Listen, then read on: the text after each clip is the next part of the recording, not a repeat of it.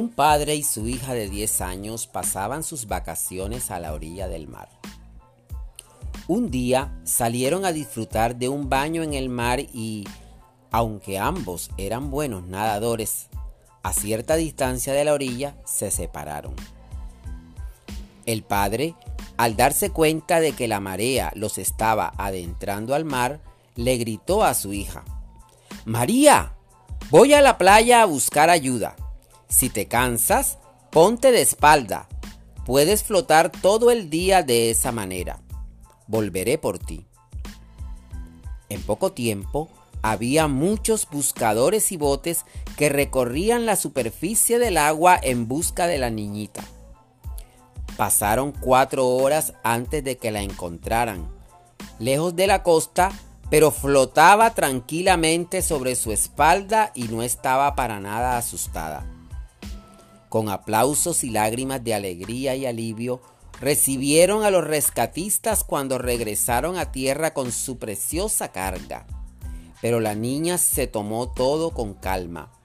Ella dijo, Papá dijo que podía flotar todo el día sobre mi espalda y que él vendría por mí. Así que nadé y floté porque sabía que él vendría.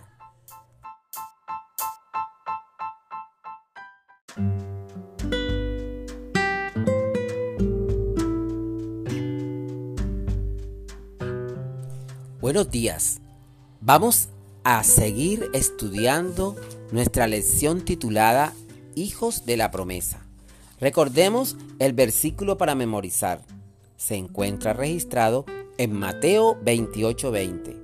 Dice así, He aquí yo estoy con vosotros todos los días hasta el fin del mundo. La primera parte de esta lección lleva por título Tu escudo. Y leemos del libro de Génesis capítulo 15 versículo 1 las siguientes palabras. Después de estas cosas, la palabra de Jehová vino a Abraham en una visión diciendo, No temas, Abraham, yo soy tu escudo, tu recompensa aumentará enormemente.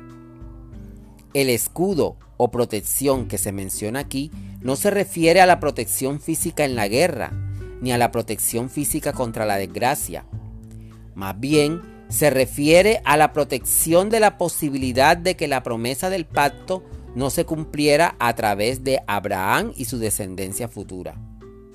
Si nosotros somos la simiente de Abraham y todos los que tienen la fe de Abraham son la simiente de Abraham, entonces también tenemos la seguridad de que Dios será nuestro escudo.